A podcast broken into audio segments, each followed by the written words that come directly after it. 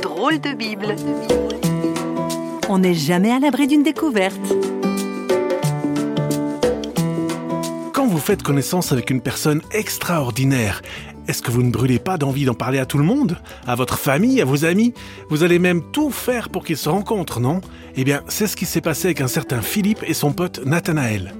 Oui, le récit se trouve dans l'évangile de Jean au premier chapitre. Philippe est devenu disciple de Jésus. Alors tout feu, tout flamme, il en parle de long en large à Nathanaël. Non mais t'imagines, j'ai rencontré celui dont les prophètes ont parlé depuis des siècles. C'est Jésus, il vient de Nazareth, pas loin d'ici, tu te rends compte? Et là, Nathanaël casse complètement l'enthousiasme de Philippe. Il répond, je vois pas du tout ce qui pourrait sortir de bon de Nazareth. Philippe se laisse pas démonter, il lui dit Mais t'as qu'à venir avec moi et tu verras bien. Et quand Jésus voit arriver Nathanaël, il s'exclame Ah, voilà un homme qui ne sait pas mentir, un homme en qui il n'y a pas de fraude. Alors là, Nathanaël n'en revient pas. Il dit à Jésus Mais comment est-ce que tu me connais? Et Jésus répond Avant que Philippe te parle, je t'avais vu, tu étais sous le figuier. Nathanaël dit oh, Tu es le Fils de Dieu. Jésus a l'air de trouver ça marrant. Il lui répond Ah, je t'ai dit que je t'ai vu sous le figuier, c'est pour ça que tu crois en moi Eh bien, tu verras des choses encore plus grandes. Oui, il se passe toujours quelque chose d'étonnant quand Jésus rencontre quelqu'un. D'ailleurs, ce dialogue avec Nathanaël a beaucoup plu à Gilles Geiser, pasteur et éducateur spécialisé.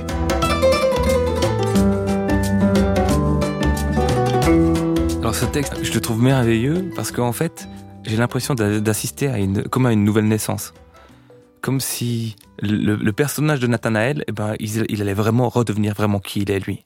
C'est intéressant parce que Jésus, il voit Nathanaël venir et puis il lui dit, voici un homme en qui il n'y a aucune fraude, vraiment une parfaite droiture. Et ce qui est bizarre, c'est que quand on lit le texte juste avant, euh, Nathanaël, c'est pas du tout l'image qu'il donne. Je veux dire, il est limite impoli par rapport à ce qui pourrait venir de Nazareth. Il est plein de doutes, il est cynique, euh, il est frustré. Mais il vient quand même. Et quand Jésus le voit, il lui dit, voici un homme en qui, dans, le cœur duquel il n'y a pas de fraude, il n'y a pas d'injustice. Nathanaël voit Jésus et lui dit Mais, mais d'où est-ce que tu me connais?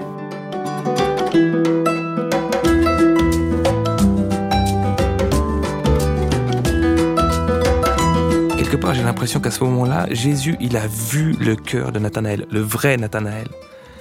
Comme si euh, depuis son enfance, Nathanaël, c'est un enfant qui avait envie de faire ce qui était juste. Il s'est peut-être battu dans la cour d'école ou à d'autres moments de sa vie par rapport à la justice, puis ça n'a pas marché. Donc au bout d'un moment, ben, sur son cœur, il y a de la poussière qui vient, la poussière de la tristesse, de la déception.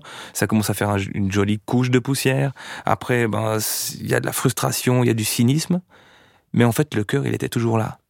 Et c'est comme si Jésus, il arrive, il dépoussière tout ça et puis lui dit, mais voici un homme en qui il n'y a pas de fraude. Et ça fait que Nathanaël voit le Christ, euh, voit Jésus et lui dit Mais tu me connais d'où? Parce que Jésus a révélé le cœur de la personnalité. Je crois qu'il le fait encore pour chacun de nous.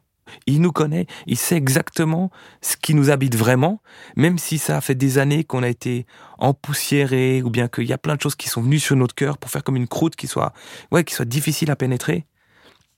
En fait, Jésus, il arrive, dépoussière tout ça, et il appelle Nathanaël à croire en lui.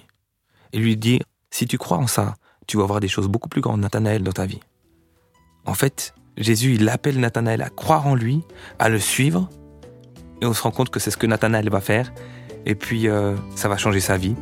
Et pour moi, c'est comme une nouvelle naissance.